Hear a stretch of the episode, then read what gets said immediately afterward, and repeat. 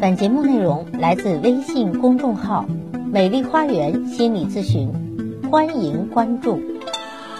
大家好，欢迎来到美丽花园心理咨询，我是心理咨询师赵霞。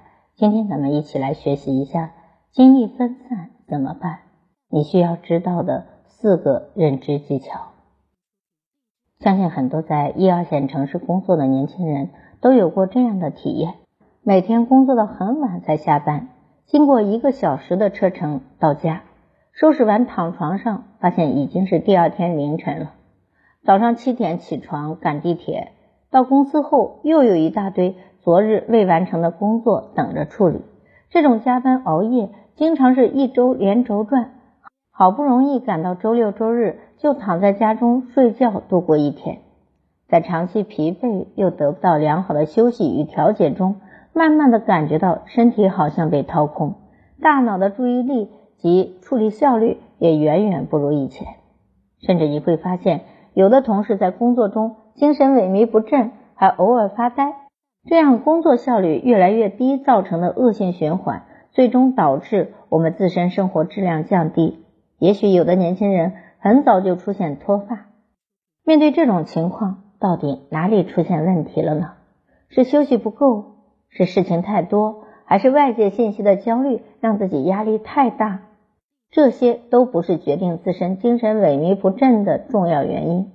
它的核心在于精力不够，造成各种零件出了问题。如何拥有源源不断的精力？我想很多伙伴会告诉你：早点休息，不要有太多的压力，放松心情，实在不行就出去玩两天啊！有这种慰藉的话语。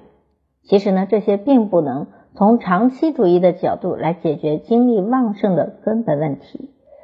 跟随我带你从大脑处理信息背后综合认知层出发，来看一下怎样合理的调节状态，让自身每天精力保持充沛，大脑年轻有活力呢？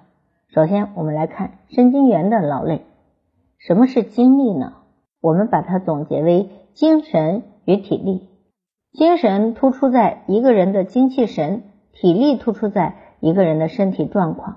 你肯定遇到过这种情况：年轻时明明每天中午不睡就不困，而到中年时却面临中午不睡，下午崩溃的惨状。为什么呢？首先，我们需要思考一个问题：我们的精气神为什么不够用？从脑层面，它有两种情况：其一，大脑用力过度，表现为我想休息休息。其二，大脑休息过度，表现为不处理复杂信息真舒服。其一，大脑用力过度，我想休息休息。何为大脑的用力过度？我们把它简单的总结为烧脑。你每次与团队讨论大量密集的信息，自己处理舒适区以外需要思考的问题，大脑就会非常的劳累。那么烧脑代表什么呢？它就像自己使用手机的 CPU 芯片中。集成电路中的各种晶体一样，来回磨合、计算、处理，持续二十四小时的运作。但在脑中构成思考的是神经元，大脑内的有数百万亿的神经元，相当于中国人口的十倍以上还多。一般情况下，在成年以后会随着年龄的增长而逐渐减少。那么神经元有什么功能呢？它通过基础的接受。整合、传导和输出进行信息的传递与处理。通俗的说，神经元具有支配运动、感受信息的作用。但我们所有接受信息的处理、思考、迭代认知，并不是只靠单一的神经元处理，而是背后构成的多元的神经元网络链接集成群。这种神经集群会随着年龄的成长而发育、排序、调整结构。比如，科学家认为，零到二十岁的年龄时，人的学习精力非常的旺盛，因为身体与神经元同时在成长，它集群的方式也在被塑造，并且在此阶段所接受的知识会让神经元刻意的练习，并形成思维方式及固定的集群路线。如我们在最强大脑中看到一些选手，他们闭着眼睛都可以玩三阶魔方，轻轻松松几分钟就能搞定。靠的是什么呢？有人认为是记忆，其实背后都是神经元线路集群的训练。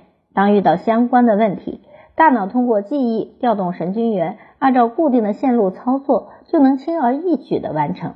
比如我在上学期间，学校有位学霸，他能够掌握英、日、韩三个国家的语言，其本质并不是靠记忆，表层虽然是背诵词组的方法论，而背后则是神经元集群构成的多元化链接的固定回路。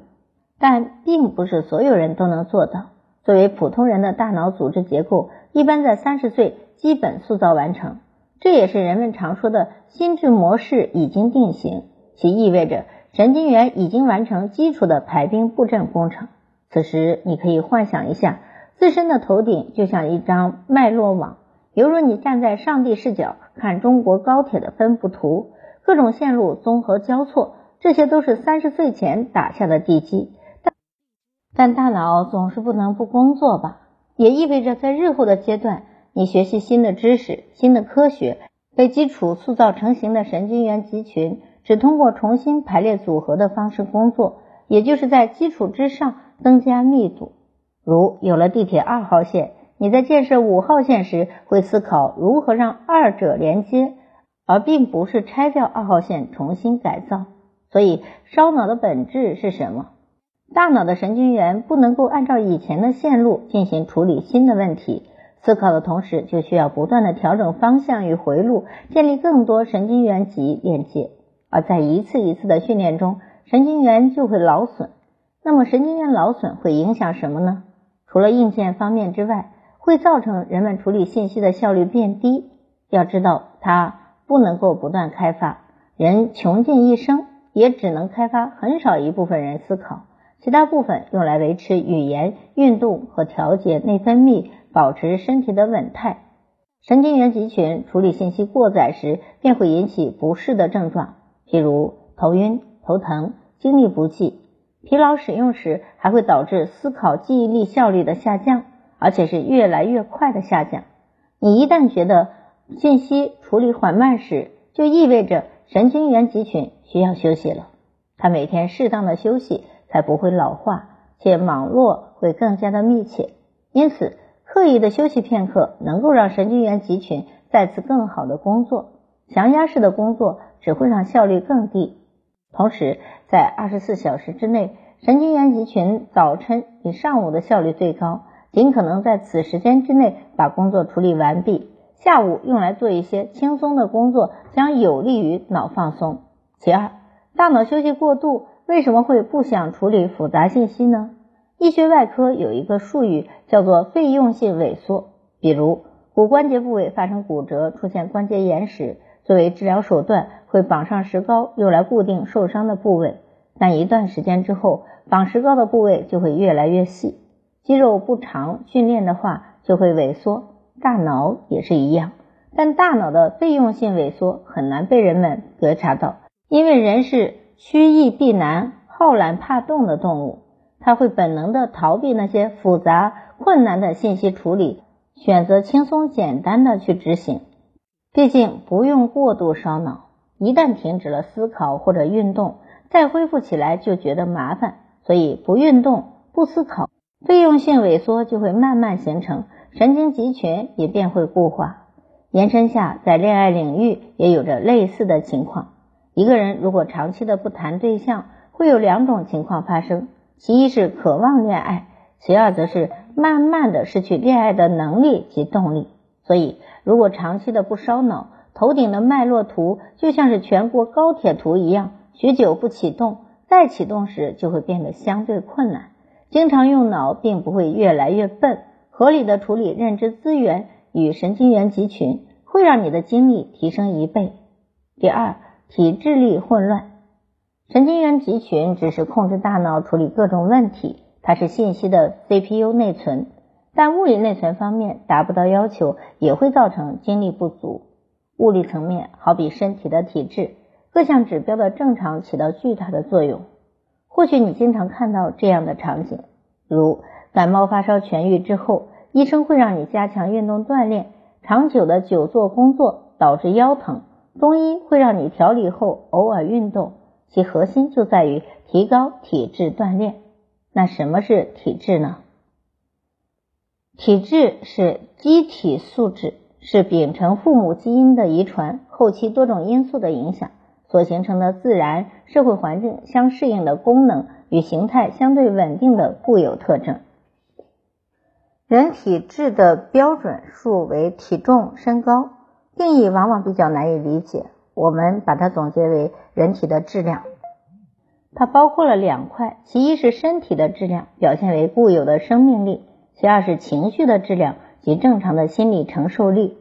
身体质量包含哪些呢？在欧美国家，指有效的执行任务的身体能力，包括了心肺耐力、肌肉耐力、肌肉质量。柔韧性和身体成分等。一个人身体健康取决于日常完成工作而不过度疲劳的一种体能状态。但我们会发现，若按照标准指标要求人们，几乎很多人都达不到，且日常工作繁忙，更没有机会得到训练。但在这个过程中，就有三个关键指标需要注意，我把它汇总为摄入能量、身体均衡和睡眠质量。每天早中晚晚餐是否合理，直接决定了身体能量补给能否充沛。很多人认为早餐用水和牛奶替代即可，这是错误的谬论。也有过于肥胖的人觉得不吃早餐能够减肥，而实际上不吃早餐反而会增肥。有一项杂志研究报告研究中指出，不吃早餐反而会使低密度的蛋白增长。很多时候，注意力不集中是专注力的缺失。为什么我们总是不能聚焦呢？大脑决定我们的意识、精神、语言、学习、记忆、智能等。大脑是有特点的。首先，它喜欢处理优先听到的信息；第二，大脑储存信息会自动挑选和改动信息；第三，它喜欢联想式的发散思维。简单理解，比如某个时间段，你打开手机刷朋友圈半小时。虽然大脑一直在涉猎信息，但是半个小时之后，你就会有一种恶心厌恶的感觉，这就是知觉负载，它一直在调动你的注意力，也就是你累了。长期这样下去，你的注意力也就不会聚焦了。其次呢，接受速度与处理速度也是不匹配的。以前没有手机，人们吃饭往往是一家人围在桌子旁，边吃饭边聊天。现在手机发达，去餐厅都可以看到人们吃饭还不忘玩手机看电视。为什么？因为剧情简单，神经元聚集可以同时处理啊，你的神经元集群处理信息就形成了分散式的处理习惯。面对这种情况，我们就习惯于精力不集中了。那如何解决呢？最好一次只做一件事情，比如在写作时就把钉钉、电脑、微信、关于弹窗的各种软件全部关掉，聚焦当下。其他的场景也相同，这样不仅精力能够从分散点拉回，而且能够形成良好的习惯。那在心理学中还有个叫做过度思虑症。如果把大脑比作成电脑，每天早上开机，崭新的桌面展现在你面前，这是最好不过的。可是现在电脑一开机，就会有昨天启动的程序、未完成的文件需要处理。这让神经元集群有太多负荷的东西，会占领大量的认知资源，也就是所谓的思虑过载。直白一点，就是想的太多，做的太少。大脑在没有处理环境的打扰之下，也会产生很多的念头。很多人被把思虑过载和深度思考混为一谈。深度思考是在建立小步迭代、正面循环的法则下，而思虑过载则像是热锅上的蚂蚁，光想不做，找不到根源。它不仅会分散精力。而且会产生自我消耗。面对这种问题时，我们该如何解决呢？首先，记录法这个做法能够有效的反观自身，判断自身是否想的太多，并根据判断来解决疑惑。执行起来很简单，就是当大脑开始不断的思考问题时，你就把问题随时随地的写下来，并为你的想法寻找正反面的依据。大概的格式是：我在想什么？这个想法正面、反面的依据是什么？及时的保存备忘录，然后能不忙的时候打开再进行处理。我自己本人实践的结果往往反面多于正面，大多数都属于臆想。得到这个结论之后，就可以把问题放一放，置之不理，随它去了。第二个方法是想象法，在希望大脑停下来盲无目的的瞎想时，去想象一个具体的物体，不断的在大脑里想象它的模样、纹路等，越细越好。不要结果就一直想就可以。每当外出散步时，你可以拍拍蓝天和云啊，来呃让自己的大脑休息一下。偶尔打开看看，也会让自己觉得生活很有意思。有时完全想不出来，有时却很清晰。不过这些都不是重要的，重要的是幻想后，我们已经忘记昨天大脑在思考的问题了。其实还有很多方法，你可以根据自身的习惯来寻找。这个过程，我们把它定义为思考背后的思考，即当我在瞎想时，瞎想背后在思考什么呢？希望你能够通过这些办法来停止思虑过多，找到内心的平衡。聚焦自身精力去做好每日重要的两三件事。来总结一下，精力总是不能够用心的核心是什么？不能够在神经元聚焦、精神满满时，让它有效的为你工作。饮食不规律造成的体力不均衡，从而生理失衡。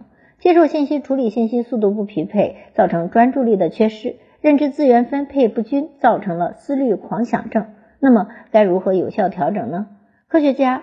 建议保持精力旺盛的方式为优质睡眠加合理的休息加均衡的用餐习惯加良好的心肺功能，也就是锻炼身体，这些都是必要的。这些呢不但能够减少脑的负担，还能够提高脑的效率，从而避免脑部塞满，进而引发老年痴呆。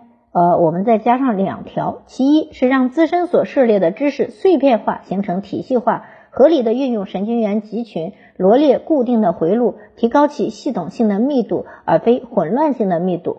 聪明人跟普通人大脑最重要的区别，很大程度上在于前者的系统简洁、密度高，后者分叉多、混乱无序。其二是少妄想、多行动，少分散、多聚焦，少攀谈、多沉淀，少看别人、多关注自己。希望你每日都精神旺盛，迎接各种挑战。好。我是心理咨询师张霞，如果你有任何的心理情感困惑，都可以咨询我。所有的听众朋友咨询都可以享受最高优惠。我的咨询微信是幺八三五三三五零七三二幺八三五三三五零七三二，关注我，咨询我，帮你理清困惑，走向幸福。咱们下期节目再会。